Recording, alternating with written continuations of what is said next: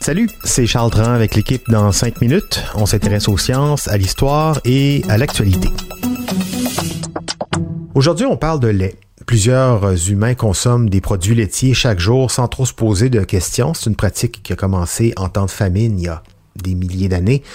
Et nous avons probablement choisi la vache à l'époque parce qu'elle était facilement accessible et plutôt docile, plus qu'un ours, mettons. Mais pourrions-nous boire justement du lait d'ours, de cheval ou de tigre si l'envie nous en prenait? La consommation du lait animal chez l'humain, voici Sophie Croteau. Nous avons tous une idée globale de ce qu'est le lait une substance provenant des glandes mammaires des mammifères, généralement composée de gras, de protéines, de lactose, de vitamines et de minéraux, qui aide au développement du bébé et à le protéger de certaines infections. Mais lorsqu'on y regarde de plus près, on remarque des différences notables entre le lait de chaque espèce de mammifère. On retrouve au laboratoire du zoo du Smithsonian la plus grande et la plus diversifiée des collections de lait animal au monde, avec 60 000 échantillons de 200 espèces de mammifères. Le lait est récolté à la main, sans pompe, que ce soit celui d'un chimpanzé ou d'un rhinocéros.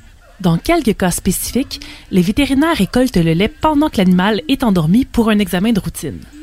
Les échantillons sont ensuite congelés et étudiés afin de développer du lait maternisé pour les animaux qui ne peuvent pas allaiter leurs petits, mais aussi pour comprendre son évolution à travers les siècles.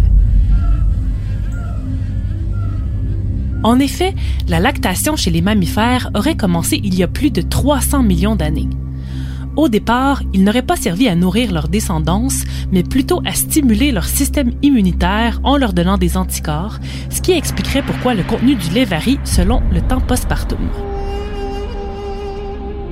Le lait contient aussi des concentrations très différentes de nutriments selon l'espèce et ses besoins.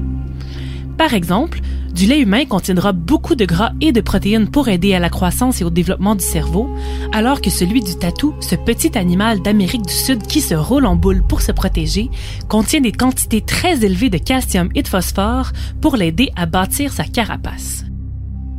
Toutefois, la composition de base du lait est sensiblement la même, ce qui permet théoriquement à tous les mammifères de boire du lait de d'autres espèces sans problème.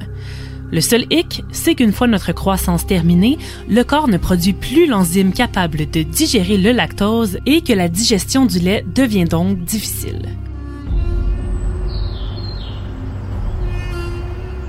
Mais le plus surprenant, c'est qu'on a récemment découvert que d'autres animaux et même des insectes produisent une substance s'apparentant au lait pour nourrir leur progéniture.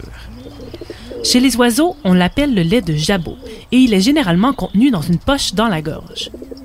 Les pigeons mâles et femelles en produisent sous la forme d'un liquide blanc rempli d'anticorps qui sert à nourrir leur couvée pendant 28 jours. Même chose pour les flamants roses, à la différence que le lait est rouge, ce qui donne à leur bébé leur couleur rose. Chez les manchots empereurs, c'est même le mâle qui couvre l'œuf et qui régurgite le liquide pour ses petits, alors que la femelle lui apporte de la nourriture. Du côté des poissons, on a découvert que les discus sécrètent une substance gluante sur leur peau de laquelle se nourrissent les petits. Et chez les insectes, les mouches tsetse, les blattes Diploptera, certaines espèces de fourmis et les araignées sauteuses produisent tout un liquide nutritif pour leur clan et on suspecte qu'on n'a pas fini d'en découvrir chez d'autres espèces. Dans tous les cas, le lait est essentiel à la survie de la descendance, qui en est généralement dépendant pour les premières semaines de sa vie et qui s'en sert comme source de nourriture lorsque les ressources se font plus rares. Par contre, l'humain est le seul qui boit systématiquement le lait de d'autres espèces une fois adulte et surtout qui en fait du fromage. Oui, d'ailleurs, j'ai déjà eu l'occasion de goûter euh, à du fromage de lait de chamel, assez léger comme goût. On prélève aussi le lait aux chèvres et aux brebis, mais euh, on trouve pas du lait de fourmis ou de pigeons à l'épicerie. Après, il y a des laits qui ne sont pas d'origine animale. Est-ce que c'est du lait? Le débat fait rage depuis un certain temps. Hein? Aux États-Unis, la Food and Drug Administration a récemment déclaré que les laits alternatifs peuvent désormais porter l'appellation de lait et non seulement de boisson. Dans sa définition, le lait est d'origine animale, mais sont acceptés aussi les liquides qui lui ressemblent, comme le lait de coco. C'est un peu comme la crème, finalement. Hein. On se doute bien que la crème pour les mains, c'est pas de la crème d'origine animale. Merci Sophie Croteau, c'était en cinq minutes.